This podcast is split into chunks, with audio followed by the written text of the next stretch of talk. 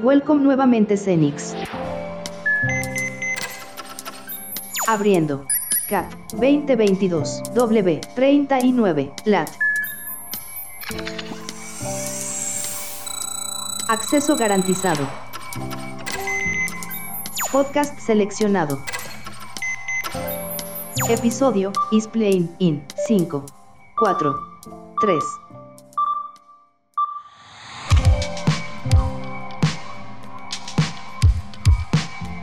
Celebrar el Día Internacional del Podcast 2022, desde Madarcaster Media organizamos un ciclo de charlas con diferentes representantes del universo podcast de Argentina.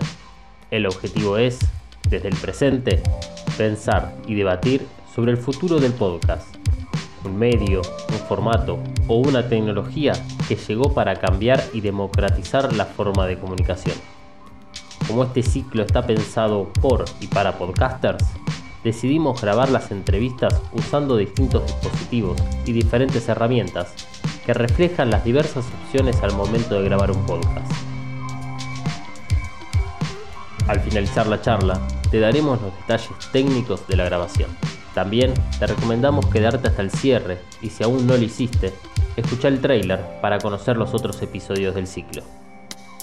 En este episodio, Dalmas, productor y editor de podcast, se conectó con Futurock, un proyecto que comenzó con una radio online y seis años después crecieron en diversas áreas generando podcasts, libros, discos, cursos, charlas, un bar, festivales de música y eventos exclusivos para sus oyentes.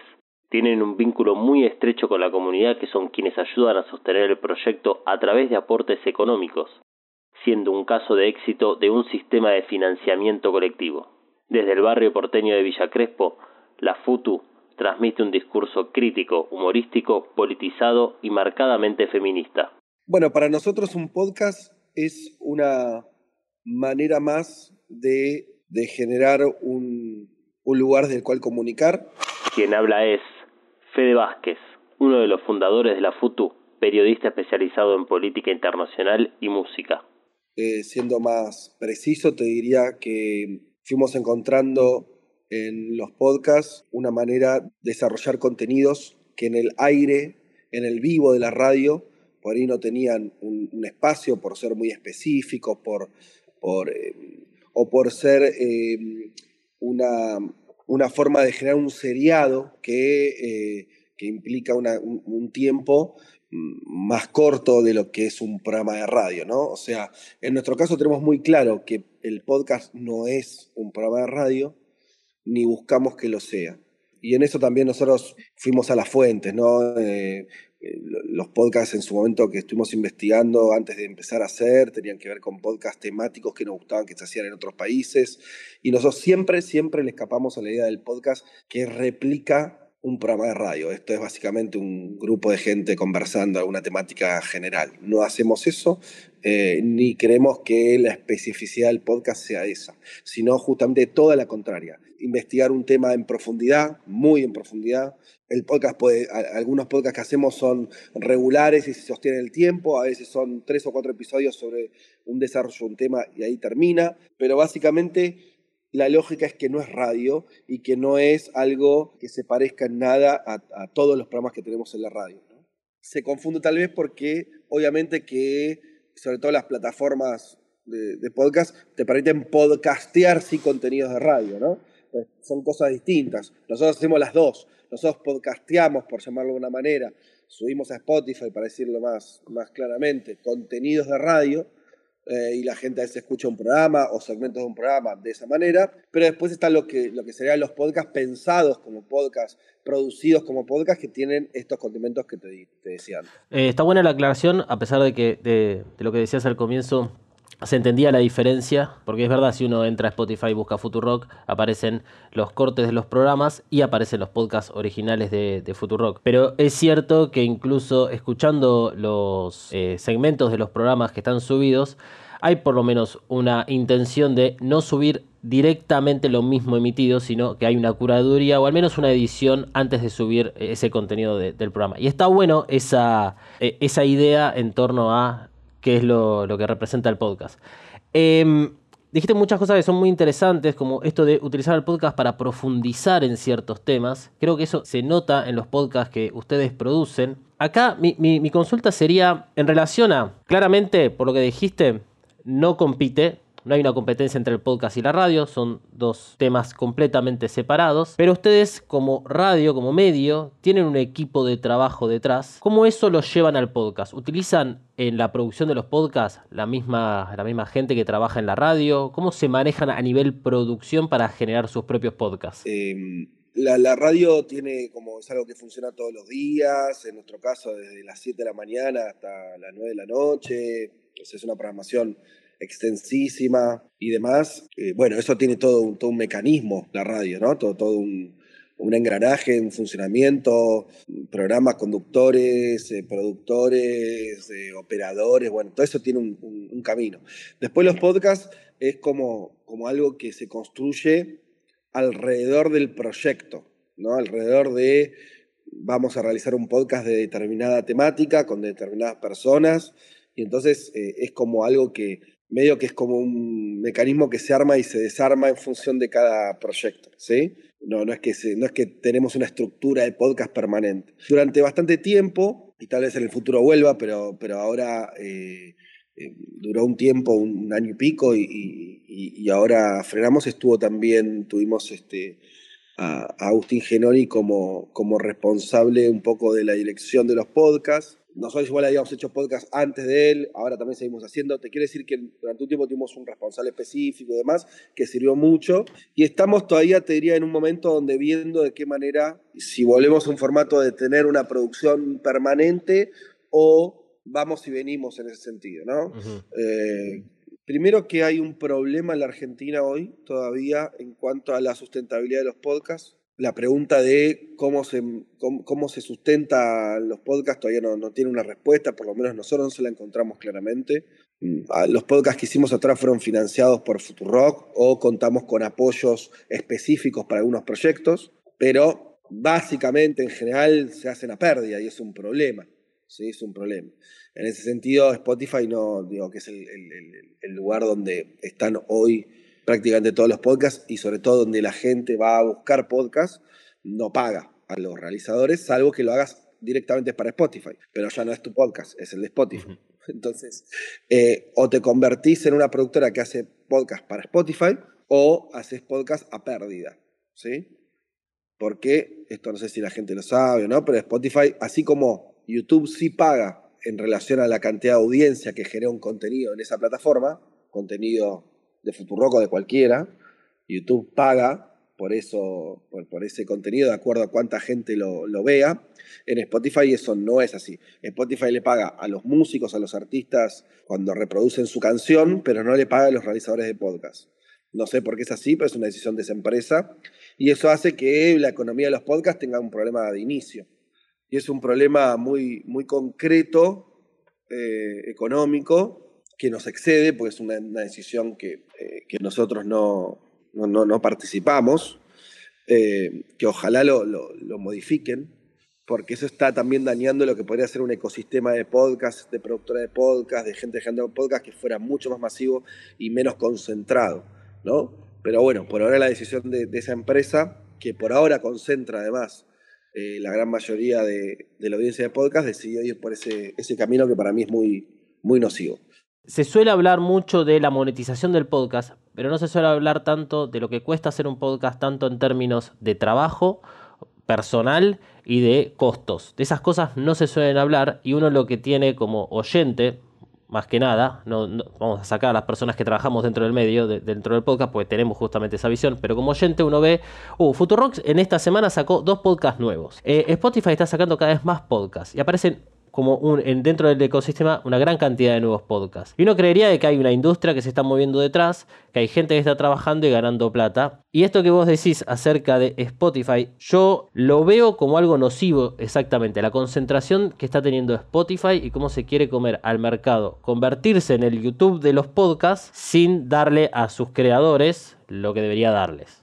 Sí, sí, es una porquería el modelo. O sea, lo digo directamente y lo digo como, como, están haciendo uso y abuso de su posición dominante porque como la gente va a escuchar música, Spotify va también a escuchar podcast. Pero la verdad que eligieron un modelo de, donde básicamente no están reconociendo el trabajo de, todo el mundo que está poniendo ahí su, podcast, primer punto. Y segundo, están haciendo también, eh, están queriendo estar de los dos lados del mostrador, que también es muy complicado, debería ser ilegal, que es ser distribuidores de contenido y creadores de contenido.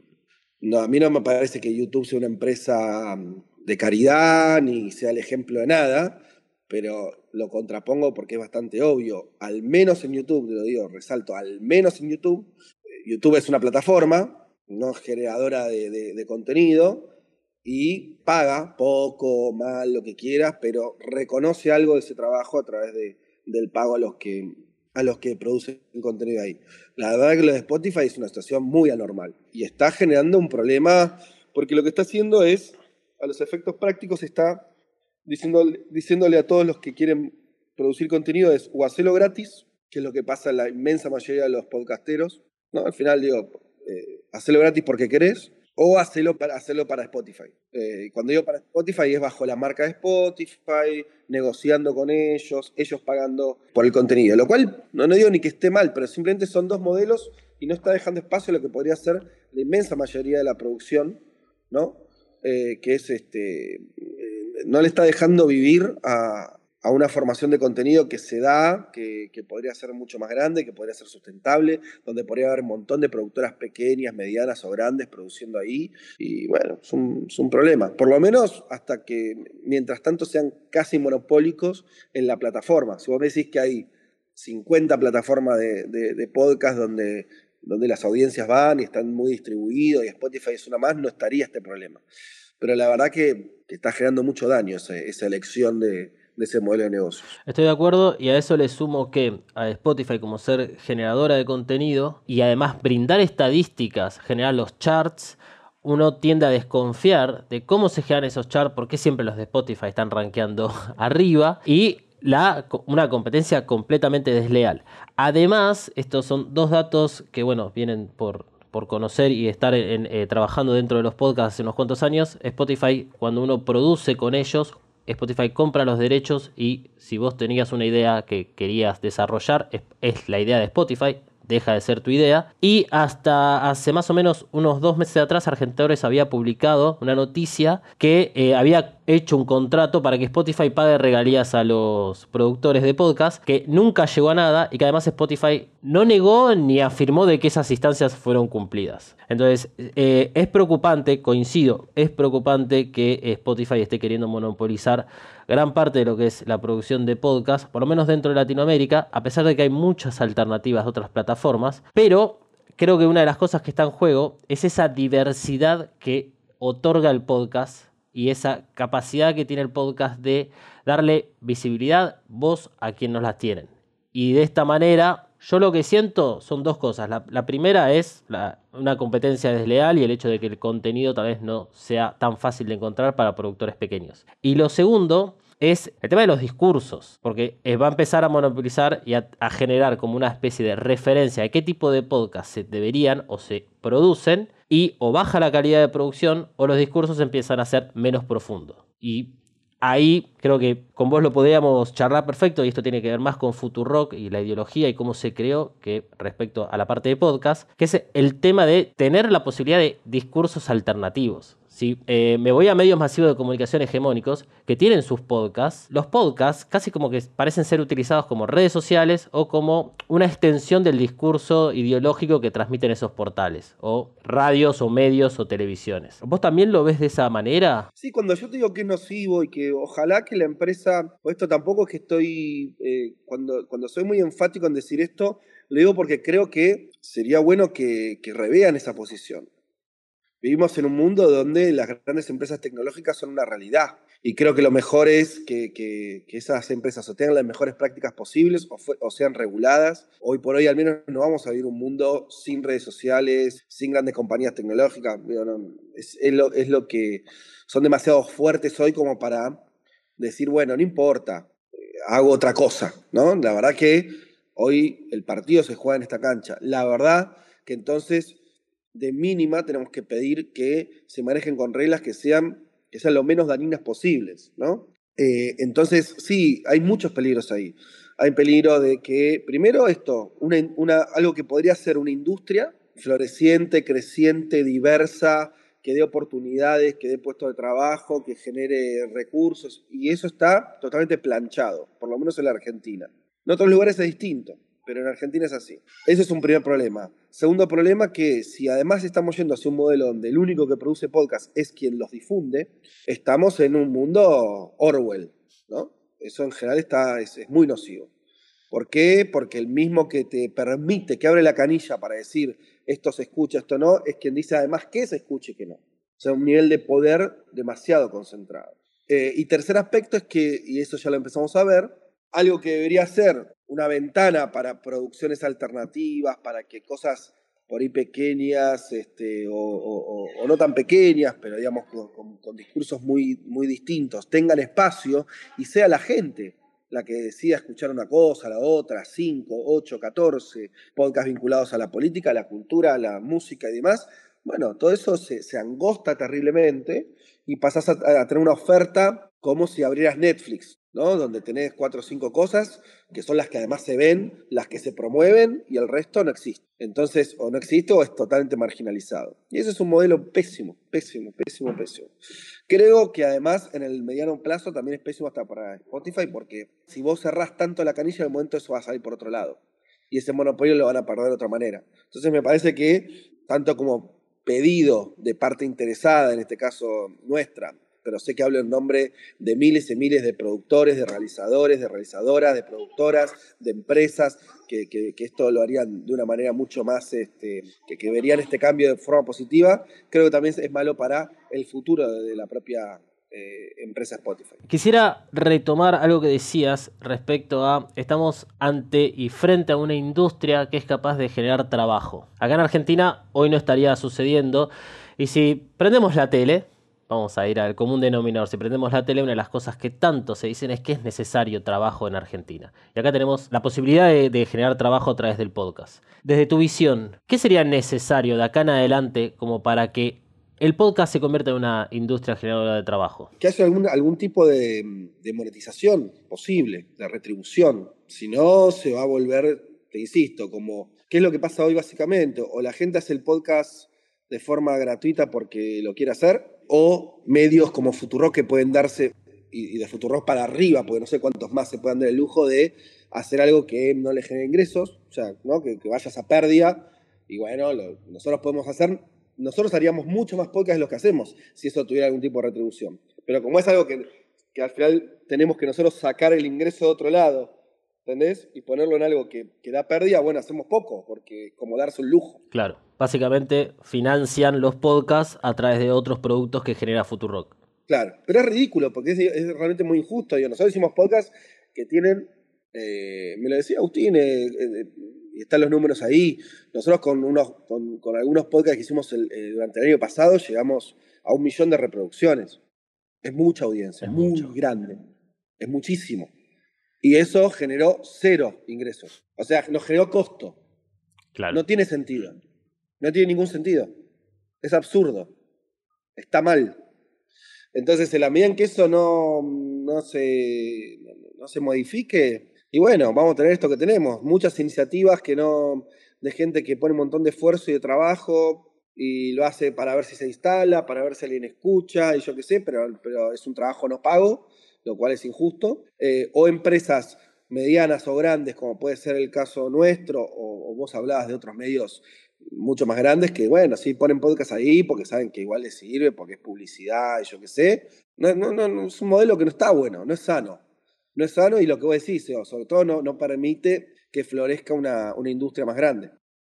Entiendo que el podcast directamente no genera una retribución o no les haya generado una retribución. Sin embargo, esta semana, para hablar un poco de la coyuntura, ustedes eh, están eh, estrenando la canción Sin Fin en vivo en el teatro. Algo que nació en un podcast. Entonces, de alguna manera, el podcast igual, a pesar de que no sea de forma directa, les redistribuye de alguna forma esas cantidades de reproducciones, tal vez les llevó audiencia a Futurock. Es difícil de medir. Sí, yo, a ver, volvamos, volvamos, yo no, no voy a salir de esto para, para ser claros y honestos con quienes nos escuchen. Hay una injusticia de base porque Spotify sí ganó guita con la canción Sin Fin. ¿Sí? Sí ganó. Sí monetizó. Ganó guita. ¿Futuro que lo hizo? No. Nosotros, claro, lo que vos estás contando de la canción de Sin Fin, y ahora lo, lo explico un poco, que empezó como un podcast y ahora se transformó en un espectáculo que estamos haciendo en teatros y, y Seba Furman, quien es el que eh, que fue el host de ese podcast, es además el músico y es quien está al frente del show, y es, buenísimo, está, nos está yendo muy bien, demuestra lo que te quiero decir. Como vía de comunicación el podcast, como lugar de exploración, es, es increíble, es buenísimo. ¿Por qué? Porque permite hacer cosas, si nosotros tuviéramos, nosotros tenemos la radio y tenemos un montón de llegada, y ese show lo podríamos haber hecho eventualmente, pero hubiera sido extraño que la radio como formato tuviera, eh, hubiera tenido un lugar, es el podcast de la canción sin fin. ¿Se entiende? O sea, porque los programas de radio tienen otra velocidad. Eh, eh, de hecho, Seba hace además columnas en la radio, en el programa de Malena, y explica cosas de música y yo qué sé. Pero la idea de tener un concepto, una serie, ¿no? En, el caso del podcast de, la canción Sin Fin fueron seis capítulos vinculados a, la obra de Charlie García de tres discos en particular, como algo muy concreto, donde a Seba le permitió hacer, estudiar eso, desarrollar esa idea, ir como al fondo de la cuestión, analizar cuestiones que tienen que ver con el sonido, con lo musical específicamente, digo, como algo, como un estudio, como una lupa, ¿no? Como algo en un punto casi académico en términos de, de la cantidad de información. Y eso permitió como, como mostrar algo, ¿no? Subrayar no solamente la idea de Charlie García, como se hace muchas veces, y su vida, y yo qué sé, sino, che, vamos a analizar esta parte de la obra, porque acá hay un montón de cosas interesantes. Producto de esa experimentación es que, y, del impacto que tuvo también con un montón de gente que lo escuché le gustó ese material, es que dijimos cómo continuamos esto. Pero fíjate qué interesante, tal vez incluso lo hagamos mañana, pero si, si eso además hubiera tenido algún tipo de retribución en sí mismo, hubiéramos hecho otros podcasts con Seba que hasta ahora no hicimos. Y tuvimos que buscar otra vía, decir, bueno, ¿qué hacemos con esto? Bueno, salgamos de los podcasts y convirtámoslo en un espectáculo. Y, y ahí sí, se sustenta, a los músicos se le pagan, a Seba se le paga, digo, empiezan a pasar un montón de otras cosas. Pero están ahí las dos cuestiones, la potencialidad del podcast, totalmente, porque es un lugar de exploración, de libertad, de poder hacer cosas nuevas, eh, de poder pensar cosas que incluso hasta decir, no sé a cuánta gente le va a gustar esto, pero yo voy a ir al, fondo de la cuestión, y porque esa es un poco la gracia del podcast, ¿no? No es hacer algo lavadito y que le gusta a todo el mundo, sino, che, acá puedo darme el lujo de ser completamente específico, eh, profundo y demás. Y eso, el podcast como formato, es como, como lo más interesante que tiene para mí, permitir eso. Y al mismo tiempo, fíjate hasta en el ejemplo de los más exitosos que tuvimos, que es ese podcast, tuvimos que irnos de la, plataforma, tuvimos de, la que veníamos hablando y, ir a otro lugar para que eso tenga una vida que sea económicamente sustentable. Entonces, te marca la potencialidad, el caso de la canción sin fin, tanto como el problema que tenemos y que veníamos hablando. Qué interesante. Interesante conocer esa historia que está detrás, que en general, insisto, muchas cosas que suceden en las producciones de podcast no, no se conocen, no se suelen hablar. Y está muy bueno conocer y justamente estas charlas son para eso. En relación a la, parte de la sustentabilidad del podcast, uno de los motivos por los cuales me interesó tener esta charla con vos y con Futurock es porque Futurock, eh, que nació hace seis años, aproximadamente, puso en juego como un nuevo modelo económico, un nuevo sistema de financiamiento. Otras personas o otros proyectos ya lo, tenían, pero ustedes lo pusieron bien sobre la mesa y lo han podido sostener a lo largo del tiempo, que tiene que ver con generar una comunidad y que esa comunidad aporte para el sustento de los proyectos que ustedes generan. Eso también puede ser aplicado al podcast, ese mismo concepto de genera una comunidad, esa comunidad me aporta y entonces puedo continuar produciendo? Sí, no sé si bajo el, eh, si con el marco que tenemos hoy, digo, de volviendo a esta a, la plataforma, por ahí eh, me cuesta ver que, que, con la lógica de Spotify se puede hacer eso. Por ahí podría ser un camino que también. Es que volvemos a lo mismo, ¿no? Sin, hoy sin, sin que, la, empresa que hoy concentra, no sé cuánto es, pero en Argentina debe ser más del 90% de las audiencias de podcast deben estar direccionadas a esa plataforma. Sin, ese jugador eh, me, cuesta, me cuesta ver. Nosotros lo que, lo que creo que es interesante que, que generó Futurock es, nosotros somos una radio, básicamente, también somos una productora de contenidos, en el caso de podcast o en el caso de espectáculos, festivales. Hicimos, hacemos festivales, hacemos fiestas, tenemos una editorial, eh, tenemos un bar. Digo, es, Futurock es, es, es algo que se fue ampliando y diversificando mucho, bajo la lógica de que nuestro principal sostén en todos los sentidos, también en el económico, sea nuestra propia audiencia. Ese es un poco lo que fuimos descubriendo como, como modelo, porque nos parece que que es muy honesto, nos permite una libertad y una honestidad real, porque básicamente esto lo va a entender cualquiera. Nosotros, al tener el principal, no es el único, pero el principal financiamiento, ser directamente quienes nos escuchan, o quienes nos leen en el caso de los libros, eh, o quienes van a, nuestros festivales o nuestras fiestas, al ser es, esa gente, en forma directa, sin intermediarios, hace que verdaderamente no tengamos condicionamientos que no se vinculen con esa misma audiencia. Em, los medios tradicionales no funcionan de esa manera. Mm. A los canales de televisión, a los grandes medios y demás, su forma de financiamiento principal son otras empresas o los gobiernos. Entonces, esto es una pregunta retórica, pero todo el mundo se la va a poder contestar. Si tu principal financista es una gran empresa o un gobierno, ¿es posible que vos seas completamente honesto con tu audiencia? No, no hay manera. No hay manera material, más allá de lo que creas o pienses. Y esto vale para todo, lo, para todo el mundo periodístico, de entretenimiento, para todo el mundo. Eh, entonces, la única manera de recrear de verdad, en un mundo que es muy injusto, es muy difícil, de recrear libertad, en serio, libertad de verdad. O sea, la libertad de verdad es tener soberanía sobre lo que uno dice, ¿no? Lo que yo estoy diciendo es lo que creo. Bueno, para que eso sea cierto, al final tiene que haber una materialidad. O sea, eso tiene que, lo que tiene que pasar es que lo que sustenten esas palabras, ese discurso, esa propuesta cultural, artística, periodística, sean las mismas personas a las cuales vos le estás hablando. Y no meter en el medio un tercero. O si está el tercero, como el caso de Futurock, también tiene pauta comercial, pauta pública también, pero que no sea lo mayoritario. ¿Entendés? O sea, nosotros la libertad nos le da que sabemos y en realidad construimos adrede esto, que nuestro principal aportante sea quien nos escucha. Entonces, nosotros al final dependemos de miles y miles y miles de voluntades. Entonces, no hay manera de que nuestro recurso esté condicionado.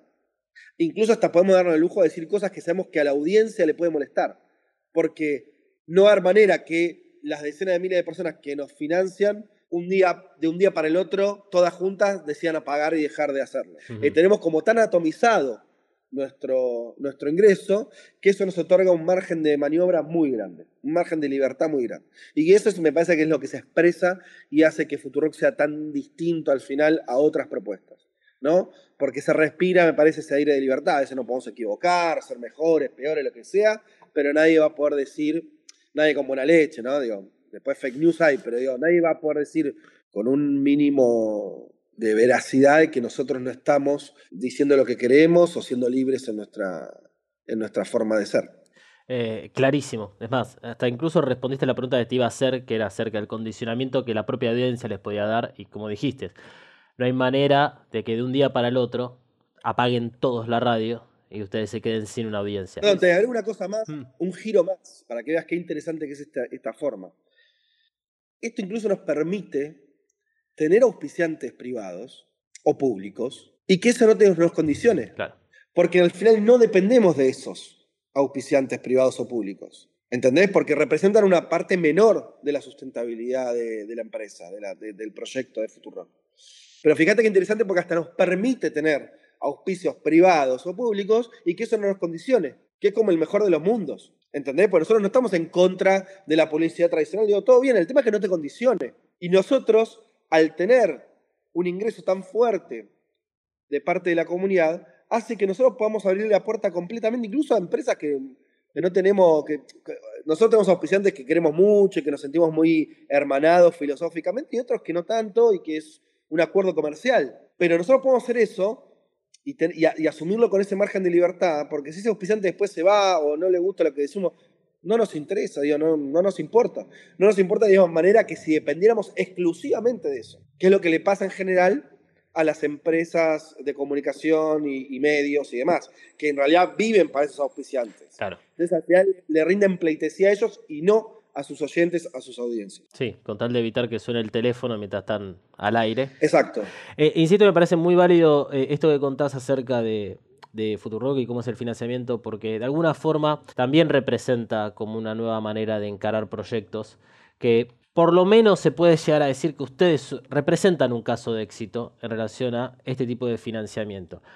Eh, lo hemos visto igual en youtubers que también puede lograr que su comunidad le aporte, conseguir este otro tipo de auspiciantes, o sea, como que está funcionando y las cosas ojalá vayan un poco para ese lado porque quiere decir que algunos sistemas van a cambiar. Pero bueno, no, no somos videntes y no podemos ver el futuro. Eh, así que solamente queda cuestión de esperar a ver qué sucede y justamente una de las razones por la cual hago este ciclo de charlas es para dejar congelado en el tiempo esta situación que venimos viviendo los últimos años y a ver qué sucede después el año que viene. Sí, déjame, déjame, déjame hacer una, invitación también. Yo creo que, es muy cierto lo que decís. Obviamente que hay muchas experiencias. No serviría nada que Futurock fuera un ejemplo único. De hecho, no lo es. Por ahí fuimos los primeros. Creo que sí, Futurock fue el primer medio masivo en la Argentina que se constituyó de esa manera. Que desde, desde que nació prácticamente, nosotros a los cinco meses de estar al aire ya empezamos a construir la comunidad. Prácticamente del arranque nosotros pensamos la lógica de esa manera. Por suerte ahora hay muchos medios, empieza a ver, que ven ahí también una forma de financiamiento. Y vos hablabas de los youtubers o de emprendimientos personales que también, ¿no? que incluso desde, no sé, el cafecito, ¿viste? No sé, si mm. hace un tiempo se ha puesto muy de moda de, bueno, apoyame con un cafecito, pues eran, bueno, no sé, 100 pesos, 200 pesos, y si te gusta el contenido, ¿no? Como algo, no, no, no exactamente una suscripción, sino como una especie de de, de, aporte. de aporte Sí, un aporte en un momento y, yo con eso banco. El local está buenísimo. Digo, porque se le permite también a, por ahí no son medios, ¿no? Son, son personas, son emprendimientos individuales, pero que funcionan un poco con la lógica de si te gustó esto, bancalo, que es un poco lo que está atrás de lo mismo que hacemos nosotros. Lo que quiero aportar o, dar un paso más, yo creo que el segundo paso que se viene ahora es que empiece a haber algún tipo de articulación de esas experiencias. Yo creo que mm, por ahí para arrancar está bien, pero la medida en que uno hace algo, y esto sobre todo para los que generan contenido y les va bien y empiezan a crecer, traten siempre de empezar a juntarse con otros y hacer experiencias que sean colectivas, no esfuerzos individuales. Yo creo que no va a funcionar eso en el largo plazo. Vos hablabas de los youtubers, yo veo mucho de eso, o mucho de, bueno, también podcasteros o lo que sea, que hacen como esfuerzos, las redes casi que invitan a una cosa más individual, ¿no? Como instalar, me instalo yo con mi nombre. Está bien, eso puede funcionar un tiempo, puede funcionar al principio, está bueno que lo experimenten, pero rápidamente para mí tienen que ir, hay que ir una lógica de juntarse con otros y hacer cosas que, sean más grandes, porque lo organizativo es lo que te da la posibilidad de permanecer en el tiempo, ¿no? la, la posibilidad de que no sea una experiencia de un día, de un mes, de un año. Futurock existe hace seis años porque no soy ni yo, obviamente, ni Julia Mengolini, ni Malena Pichot, ni Juana Morín, ni, ni Darío Stanriver, ni eh, Seba Furman, sino que es un colectivo organizado. Y eso es lo que nos da fuerza, lo que nos da permanencia, porque a veces así son los momentos, hay uno que le va mejor, otro que no le va tan bien, alguno que, que la pega, pero la propuesta, el concepto tiene que ser general. De hecho, nuestra audiencia nos escucha de esa manera. Ya no escuchan a uno, a un periodista, a una persona en particular, a alguien, sino que escucha la programación, escucha la propuesta. Por eso después también van a los, a los festivales que hacemos o compran los libros que hacemos. ¿no? Hay, hay, una, hay un sello. Y entonces me parece que estaría bueno que, que empiece a pasar eso con, con, con las experiencias ¿no? de individuales, que se empiecen a juntar que empiecen a hacer cosas con otros, con uno, que, con el que sientan más este, cercanía, con dos, con tres, armar, intentar armar medios en la medida de lo posible, ¿no? Me parece que eso es el camino que habría que ir recorriendo para equilibrar en algo esto que veníamos diciendo. Está tan despareja la cancha que si nos quedamos en los esfuerzos individuales vamos, eh, vamos a perder. Hay que tratar de ganar. Vos dijiste que Futurock, dijiste algo muy lindo y te agradezco que Futurock era una experiencia exitosa. Bueno, El éxito que es, es este que te estoy contando. Nosotros no nos volvimos millonarios, no ganamos mucha guita, pero generamos un espacio que fue creciendo todo el tiempo, que hoy le habla a un montón de gente. Y, eso lo logramos, tenemos claro que lo logramos por, nosotros tenemos un eslogan que es que la salida es colectiva, ¿sí? no es individual. Y esto no es una cuestión solamente romántica, es que concretamente la única manera de volver sustentable en el tiempo cosas como estas es juntándose juntándote con otros. Sí, que además te otorga eh, otro tipo de miradas, eh, llevándolo a términos tal vez más actuales, es tratar de ampliar esa burbuja digital en la cual vivimos.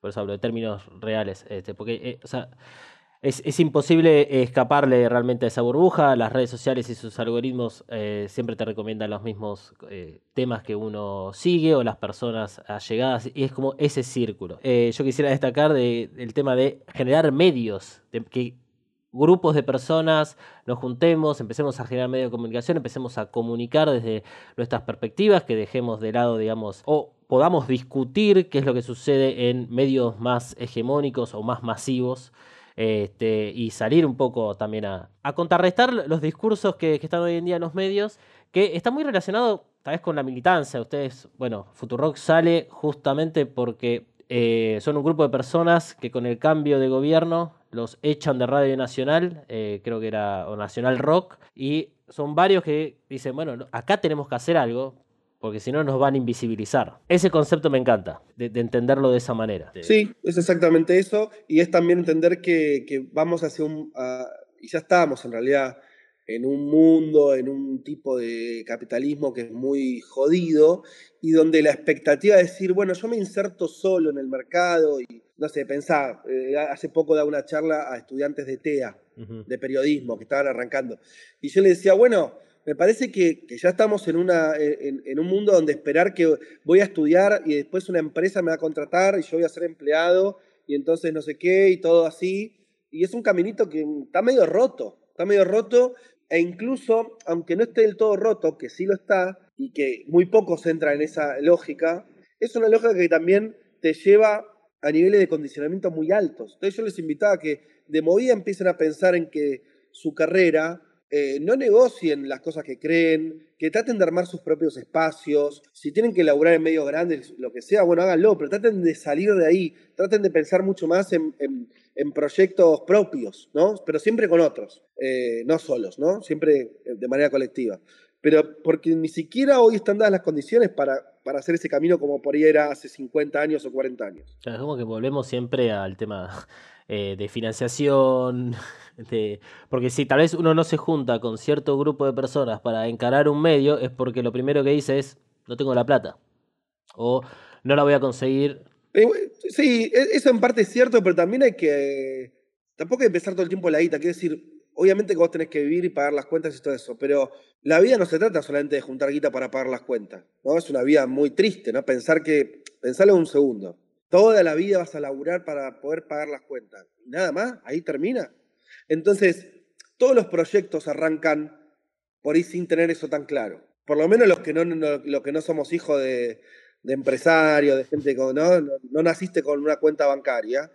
Y bueno, eso hay que ir construyéndolo. Es difícil, puede salir bien, puede salir mal, puede salir más o menos. Pero es como digo, siempre traten de guardarse un espacio creativo, un espacio para hacer algo que, que a priori no sepas qué va a pasar. Lo más importante es tratar de pensar qué vas a decir, qué querés comunicar, con quiénes lo vas a hacer. Como también en un momento se pensaba, no sé, cuando yo iba a la escuela había un montón de pies que armaban bandas de música y nadie, nadie tenía garantizado que eso le iba a dar guita. ¿Me entendés? Pero hay algo que hay que recrear en ese sentido, que sea, que tenga que ver con, voy a hacer esto porque tengo ganas, tengo ganas de pensar este problema, quiero juntarme con otro para ver si nos animamos a tal cosa, incluso hasta utilizar una de las pocas buenas cosas que tenemos en esta etapa, que la cuestión tecnológica abarató muchos de estos costos. Hacer una radio hace 30 años era imposible para alguien que no tuviera un montón de guita. Porque tenías que poner una antena, porque tenías que tener un equipamiento de no sé qué, porque tenías que, el Estado tenía que reconocerte la licencia, 80.000 cosas que te dejaban afuera a todo el mundo. Entonces solamente era posible hacer eso por parte de gente que sí, tenía un montón de recursos. Hoy eso cambió. Es una de las pocas cosas buenas que tenemos hacer una radio, entre comillas, hoy es armar un streaming, tres micrófonos, una compu, ¿no? Está casi al alcance de cualquiera. Tener oyentes es otra historia. Tenés que tener algo para decir, bueno, está. Pero, pero no, es, no es poco. Y digo una radio como puede decirte un canal de televisión o lo que sea, o, o un medio gráfico, ¿no? qué sé yo. Sí. Yo cuando tenía veintipico me armé un blog y empecé a escribir y no sé, no tuve que pagarle a nadie. Entonces, me parece que también hay que saber cuáles son las ventajas de la época, que son pocas, pero están, tienen que ver con esto, y, maximizarlas. Qué buenas recomendaciones que estás dando para quien quiera arrancar o ya tenga un podcast. Eh, para ir terminando, quisiera que recomiendes algún podcast que te haya gustado, te haya volado la cabeza y que recomiendes algunos podcasts de Futurock para que sean eh, bueno, escuchados, conocidos, para quien no los conoce. Por un lado, un podcast de política que escucho bastante que se llama Truco Gallo, que es de este, Daniel Tonietti, con Zayat y Pablo Ibáñez, tres periodistas de, actualidad, pero está, está, bien hecho y es interesante cómo, cómo lo hacen y lo vienen sosteniendo hace tiempo. Después hay un podcast nuevo de Cenital sobre las elecciones en Brasil. Tengo cosas que me interesan a mí particularmente de mis gustos, ¿no? Hay, un montón de cosas que, que, me parecen interesantes, pero estas dos te la, las recomiendo particularmente. Y después de Futurock, nosotros, bueno, estamos haciendo varios podcasts, ahora lanzamos uno sobre músicos emergentes. En realidad se llama Fuimos Emergentes, que es sobre músicos consagrados, pero que narran sus inicios. Que siempre es interesante porque es algo bien distinto a lo que uno conoce. ¿Viste? Vos llegás a escuchar a distintas bandas y ya la, las escuchás, bueno, como súper establecidas, famosas, con un recorrido. Pero este podcast lo que hace es rastrear esos, inicios con entrevistas con esos músicos. Fuimos emergentes. Te recomendaría eso. Y después lanzamos hace poco también un podcast sobre, sobre Vita, pero no un podcast tan histórico, sino que es, está, es un podcast más pop, es como pensar a Eva de distintas maneras, ¿no? Eh, de distintos conceptos y cómo también, cómo es recordada de distintas maneras también. Eh, y eso también fue, fue muy interesante la, producción de ese podcast. Esas serían mis recomendaciones. Eh, estaban todas anotadas, van a estar en la descripción de este episodio y recomiendo Eva después de Eva, que es el podcast que mencionabas. Eh, la definición de eso es un podcast como muy pop. Eh, la voy a anotar, la voy a tener en cuenta para el futuro.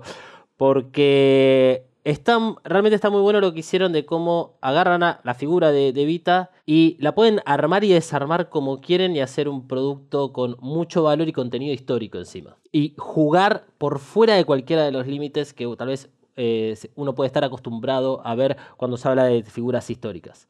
Así que gracias por las recomendaciones. Eh, Fede, gracias por esta entrevista, por todo lo, todo lo que hablamos. Bueno, gracias a vos. Nos estamos viendo. Te mando un saludo. Chao, chao.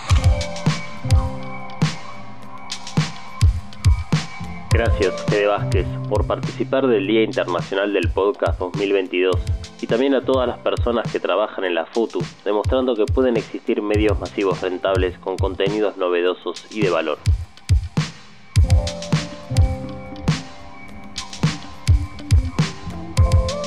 En la descripción del episodio te dejamos los podcasts recomendados y toda la información complementaria a este episodio. Este ciclo fue organizado y producido por Mothercaster Media. El diseño sonoro y artístico fue creado por Dalma. Y el diseño gráfico estuvo a cargo de Ana Laura Caruso. Si querés o tenés un podcast, visita mothercastermedia.com.